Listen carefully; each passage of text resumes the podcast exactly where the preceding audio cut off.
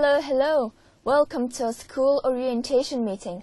My name is Honami Kuzano and I'm the president of this university. Nice to meet you all. So then let's begin, shall we? First of all, our policy is to highlight students' individuality. And now, let's look at how to make future plans in these four years. There are loads of departments in the world, but let's just forget them all. We changed our way of thinking and came up with three reasons why people want to come to university. And they are the three. But if you think about it, those who don't have any dreams, how can they choose their major? So, how are we going to study without any department? For the first two years, students are required to study the basics. Really the basics such as these, but also the basic knowledge of any kind of job. And at the latest in the third year, students have to decide their future. Students have many choices on what they want to have as their major, not only the ordinary ones, but also for technical dreams.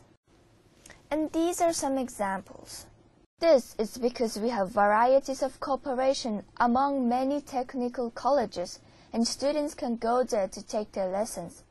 Of course they can have our credit and of course they can graduate our Hon Hon University. Isn't that wonderful?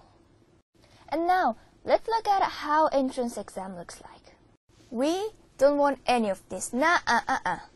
How can you measure your whole skills only by papers and pencil? というわけで all we need are these. What? Does it sound easy? Yes, it is. It's okay to enter easily. Everyone has possibility. So we want everyone to find their ability and enhance each other by raising and communicating among students and teachers. Ah, ah, ah, but, but, but. Don't take it too easy. I'm going to say this right now. Classes and exams are hard.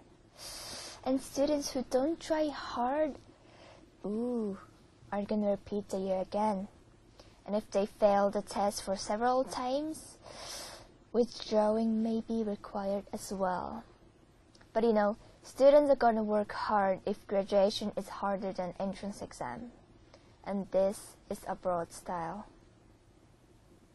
So lastly, I want to talk about why I made this university. This is the characteristic of our university. Studying all sorts of basics and rules will surely help students to stand on their own feet as a part of society. In Japan, students start to learn about interviews just before the job hunting, which doesn't last long.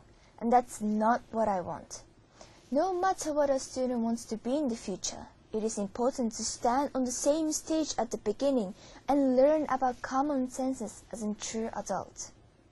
But sadly, not everyone can reach their dreams and many of them give up. But I think that's wrong. If you have something you really want to do, you should go for it. We are here to support and customize each student's life and future. We also provide counseling as a part of class and that directly connects our policy, highlighting individuality. Well, if students still can't reach their dreams, it's really sad, but because they spent the first two years in our university, they won't have any problems for searching jobs. Ah, but not an easy way to go.